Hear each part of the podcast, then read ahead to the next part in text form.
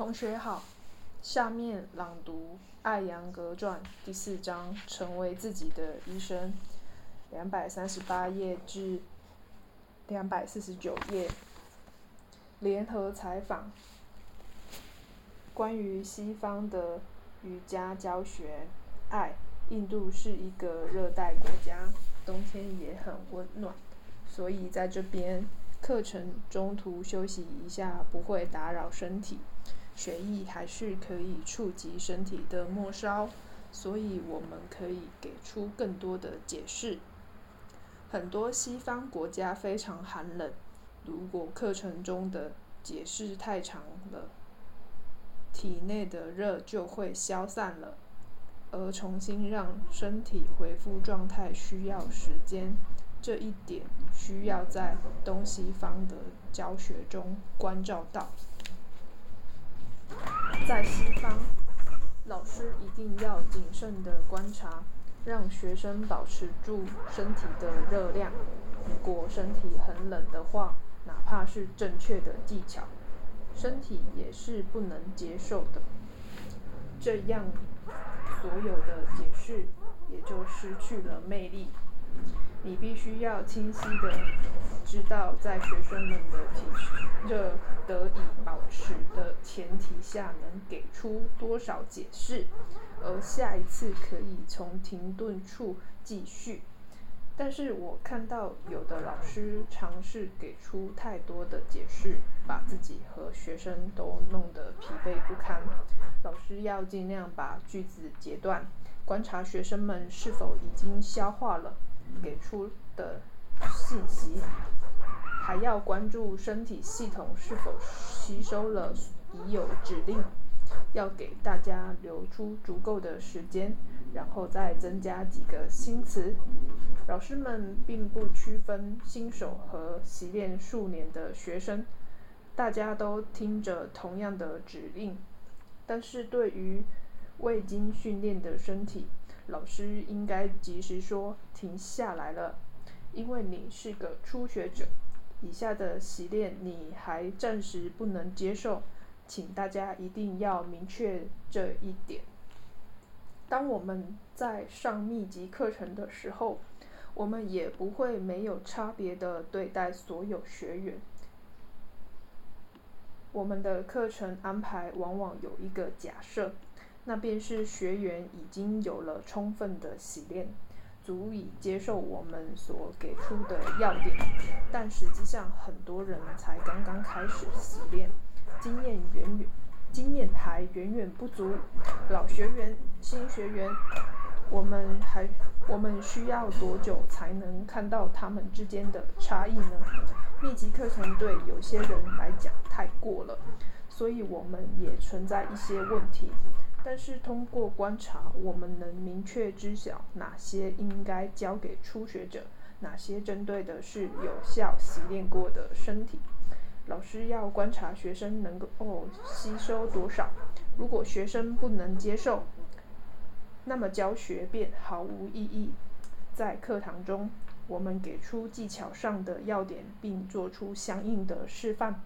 因为我们了解这个学科，但同时也要关注学生习练中的错误。这就是反馈。西方老师一定要充分利用这些反馈，捕获学生的弱点，以此作为教学的起点，这样他才能成长为一名好老师，对学生也会大有帮助，理解就会慢慢建立起来。随着老师的成熟，学生们才会成熟起来。这一点正是当前所缺乏的。如果能有所发展，我们我会说很好。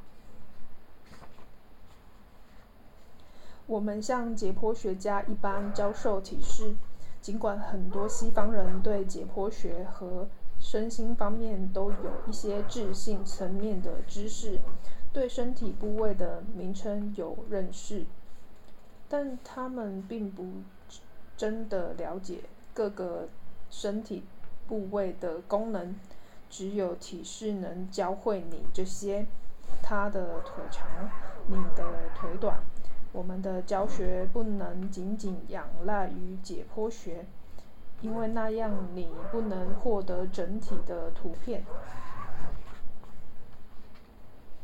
分析和体验一定要并行。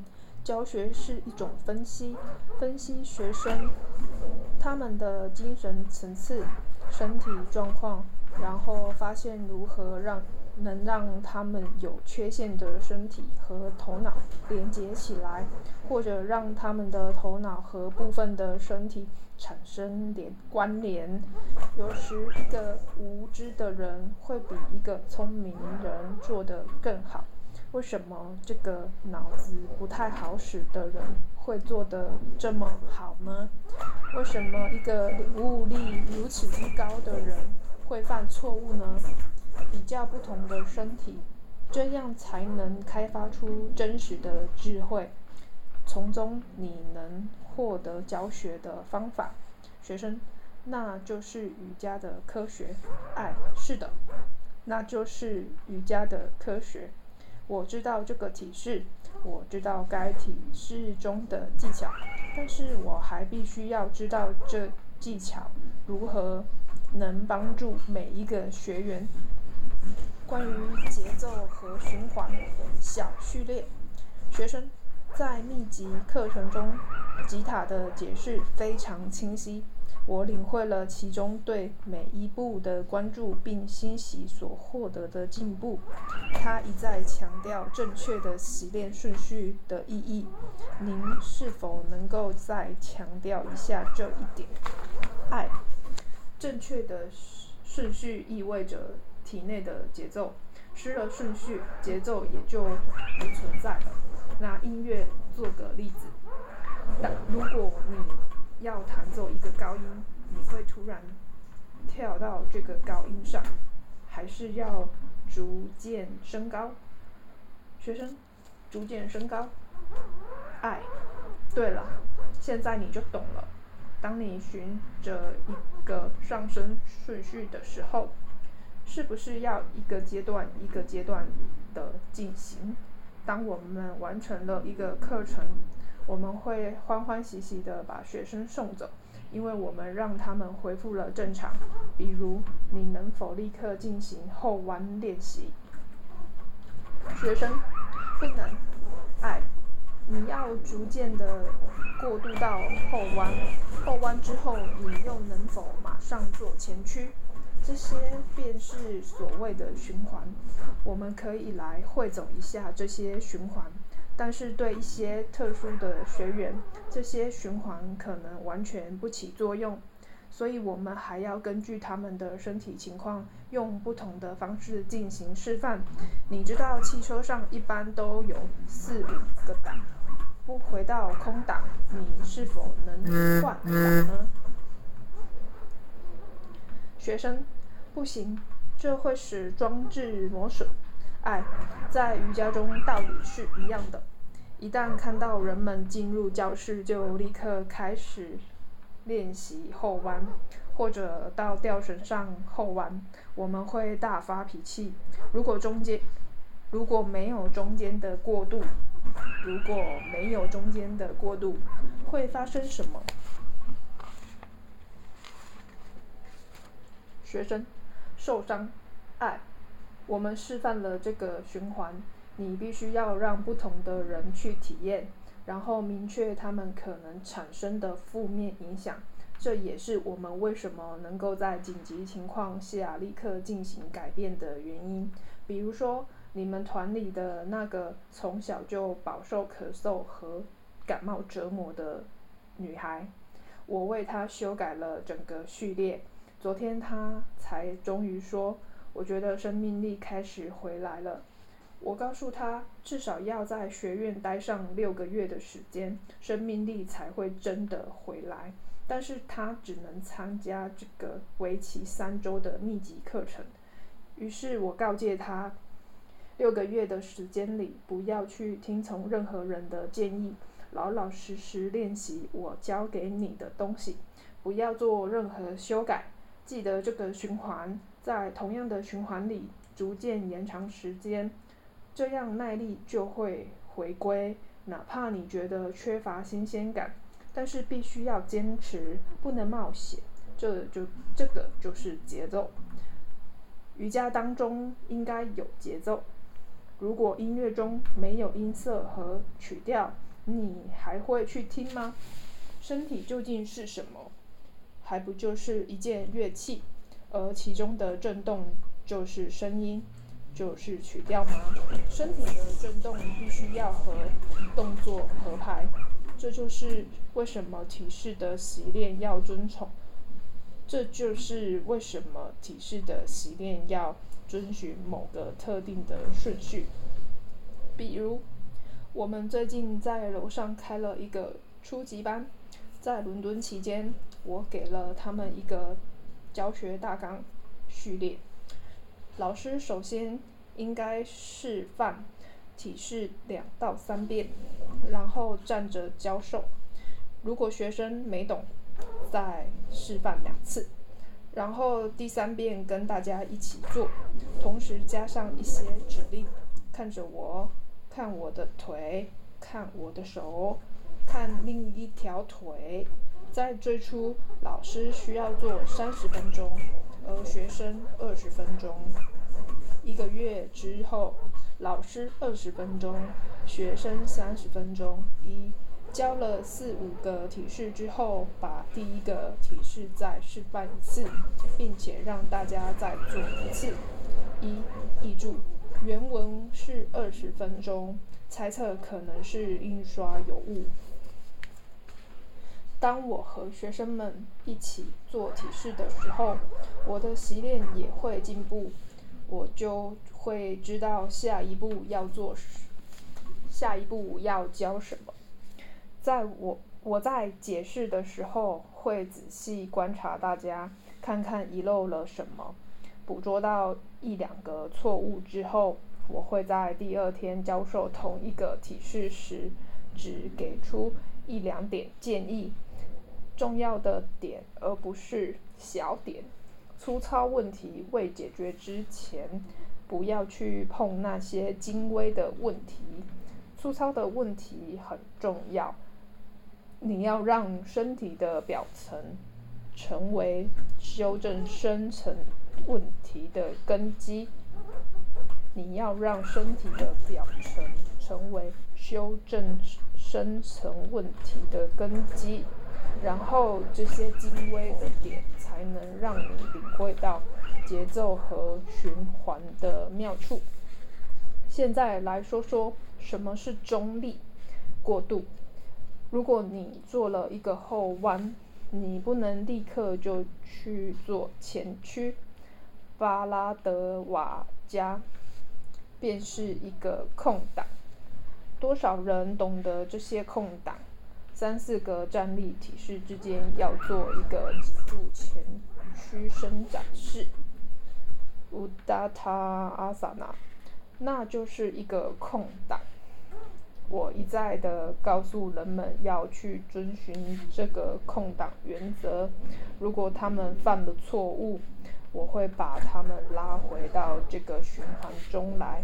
我还要去衡量这个循环是否练得过度或是不足，这样才能避免给身体造成任何伤害。有人说我是一个霸道的老师，我要说的是。我是一个很有强度的老师，但并不是霸道。如果我真的霸道，又怎会有那么多学生愿意跟随我学习呢？这是一些人玩的政治游戏，我只是优雅的拿来应用，仅此而已。没有人像我一样习练过，我从未改变过自己的方法。如果我错了，我一定已经进行修正了。我见过我老师的错，也见过其他人的错，所以他们都是我的老师。因为我说过，他们让我不要再重复他们犯过的错。有一次，我的上司指导一位很杰出的律师。这位律师年龄很了，而且有很严重的问题。他曾经对我说：“你从普那来，有着青春的血意。我知道你能做的比你的上司更好。你能否给我示范？”我。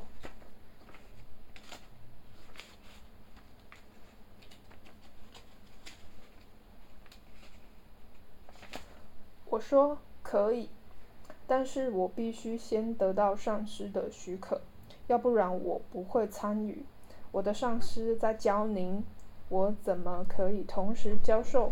我看到了上司所教授的内容，我很清楚我要增加哪些内容，全是因为我的洗练。我彼时在洗练，此时还在洗练。我一旦停下自己的洗练，就将失去教学的强度和密度，而那时就只能仰仗于别做这个，别做那个了，恐惧情绪就会出现。我之所以没有恐惧，是因为我还在洗练。这是一个老师的师德，在教学中稍作解释，然后在自己身上做。出来，比如当你说腿伸直的时候，你自己自己去做，看看自己的腿是否真的是直了。看到自己没做到，你可能会很惊讶呢。然后才真的去学习少用语言，而要去验证事实。节奏是精髓，有了节奏就不会有伤痛。如果有人抱怨，问问他们做了什么，然后在自己身上试验，直到搞清楚他他是怎么做的，这样才能明白如何纠正，然后你就获得了一个循环。循环很重要。一个老师可能在告诉学生脚要保持正直，但说话的时候却盯着学生的脸。如果我说胸腔，我会看着胸腔。老师的眼睛要和自己的语汇协调一致。你在手倒立当中不断的解释双手，但是腿却已经垮下来了。你双腿快不行了，怎么还能不停的解释双手？我必须要上上下下的全面观察，不能这边忘都忘了，却还在说着同样的点。如果你能把所有这些汇总在一起，那么你就会明白如何减轻，进而解除病痛。循环是必须的。一个环节就能把整个链条毁掉。我们的身体中有上百个环节，三百个关节，七百块大肌肉，还有很多围绕这些大肌肉并辅助其发挥功能的其他肌肉。肌肉之间相互相依赖。我们需要深入到肌肉的最末端去弄清楚它究竟与什么连接着，这样你才能成为一个好老师，你的艺术才会有坚实的根基，这个根基不会动摇，因为你真的对这门艺术有了掌握，这才是我想要的。从自信上看，大家都很好。但是情感上呢，人类九十趴的生活都处于情感中。你能否单独待在喜马拉雅的一个偏僻的地方，哪怕一天的时间？这是一个已知的事实。我们做不到，因为我们都感性的活着，头脑与情感密切关联，大脑则是理性的一个平衡。人格的情感和理智应该互为关联，而这两者还要与身体相和谐。我们必须要借助体式，否则头脑就是空虚的。关于冥想，爱。体式和冥想之间差别何在？在一个漂亮的头倒立当，在一个漂亮的头倒立中，你不是也能体验到平静和安宁吗？当你很好的处于肩倒立、离式或有辅具支撑的桥式肩倒立中的时候，那种祥和感。也不也是实实在在的吗？那么你就是在冥想中，在体式中，你处于连接中，同时也处于出离中。冥想，正如最初所教授的那样，引领你进入空空无中，身体与。头脑形成分离，它们之间的空间便是空无。但，但是当你处于离世中的时候，头脑没有和身体或灵魂失去连接，这被称为饱和。情感不稳定的人不能立刻进行冥想。但是他们却可以练习瑜伽。你难道没见过有人在停尸室中流泪吗？那些人完全不能进行冥想，他们会变得空虚，进而恐惧，因为他们与自己身处的环境失去了关联。他们悬在空中，像悬空的桥梁一般，无依无靠。学生。当情感失衡的时候，他们不能冥想。爱，是的，他们不能冥想。体式会更有效，体式会更有效。帕坦加利说，通过让行为动作放松和冥想与无限，就掌握了体式。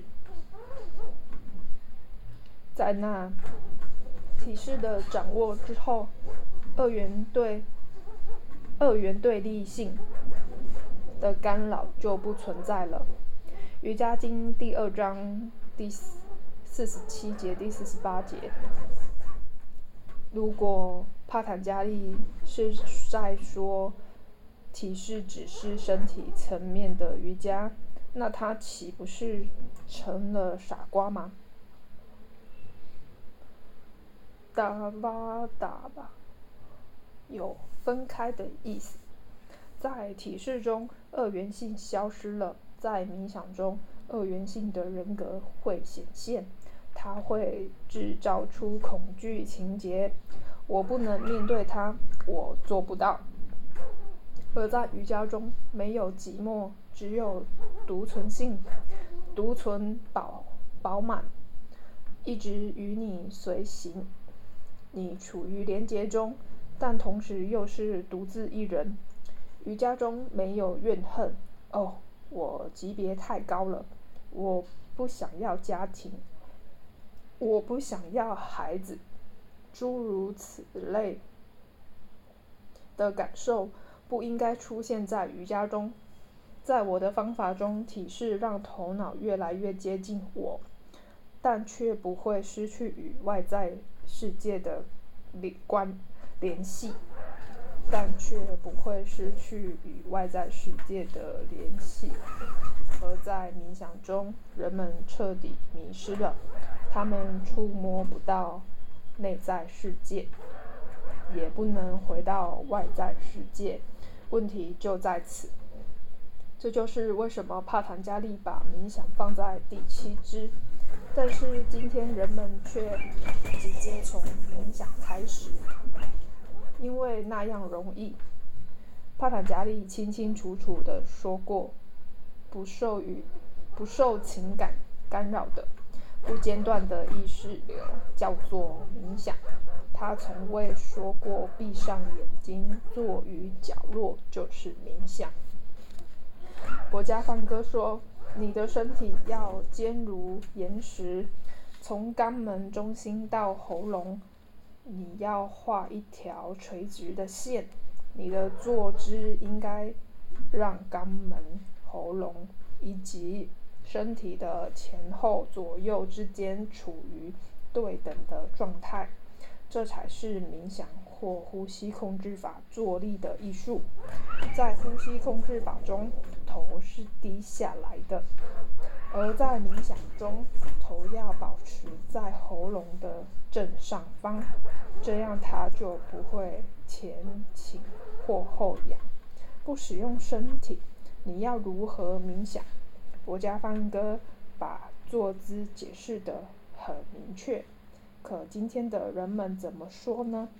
他们说，使用任意舒适的姿势冥想，五分钟之后，这个人就开始向前探。于是，这变成了新的舒适的姿势。冥想于此，笑声，哈哈哈哈！难道这不是一种波动吗？你必须要去学习，你为什么会向前探？要仔细慎重的学习。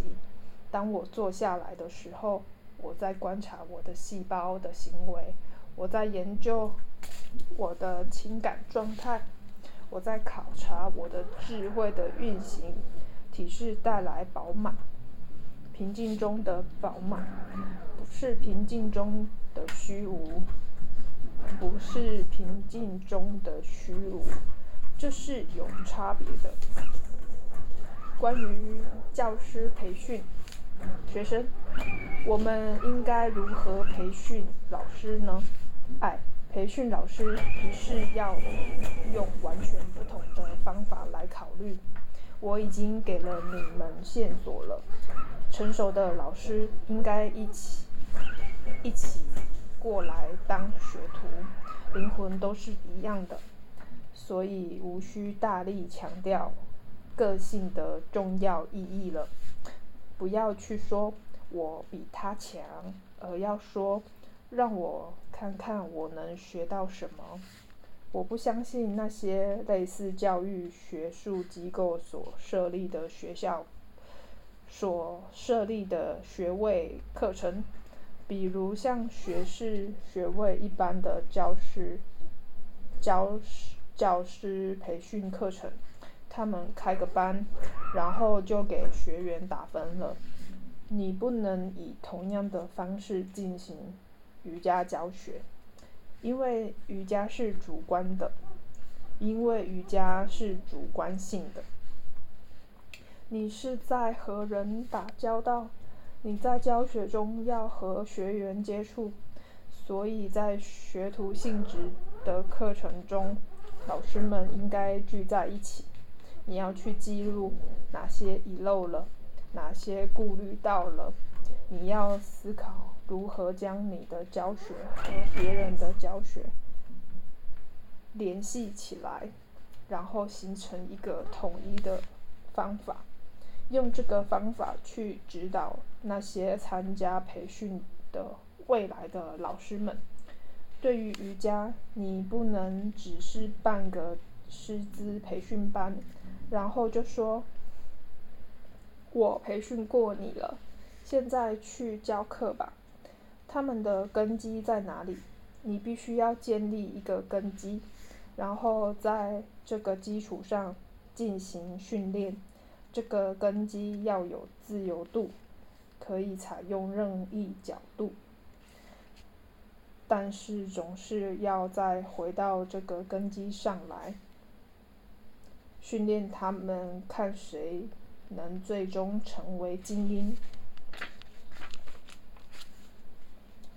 首先，有经验的老师应该一起过来，在自己身上下功夫。之后，把初级教师召集起来上工作坊，他们会被要求在工作坊中授课。我给了你一个根基。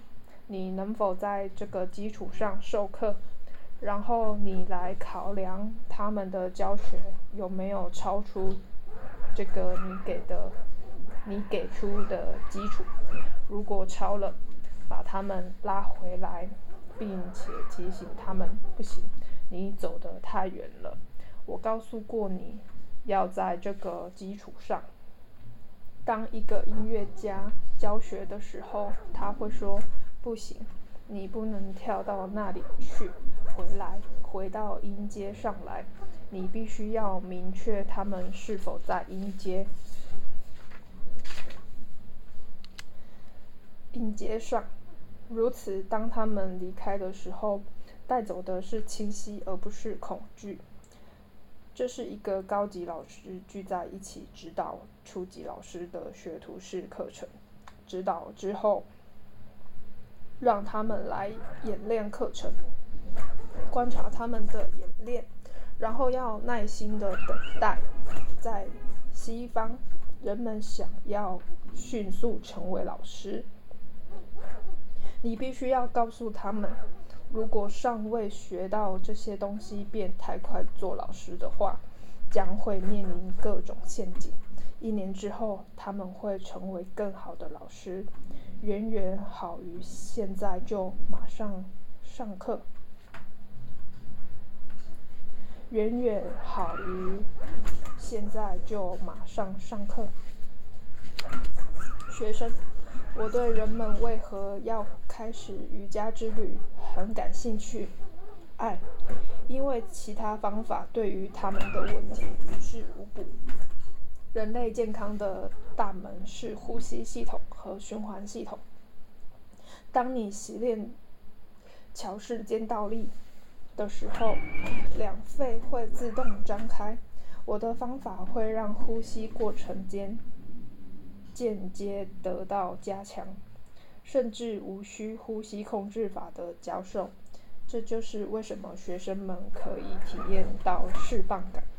血液中会发生化学变化，这种变化会带来健康。任何事情都需要一个动机，所以原因就在那了，以疼痛形式存在的原因。这种疼痛让人们找到瑜伽。虔诚的习练要在后来才能发生。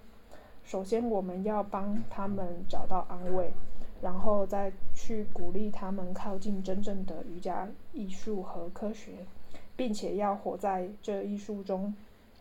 九十九趴的人都是为了摆脱病痛才来习练瑜伽的。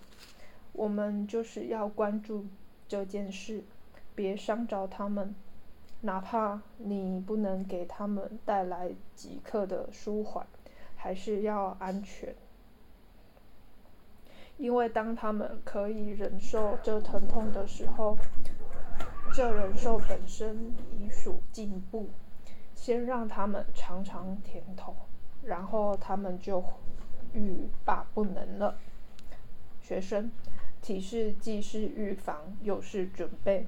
您谈过要把您的教学当作预防，爱它百分之百具有预防性，先生，这里面没有任何疑问，百分之百的预防性，身体的、精神的、灵性的。假如蒙神眷顾，灵性之光向您洒落，如果你的身体。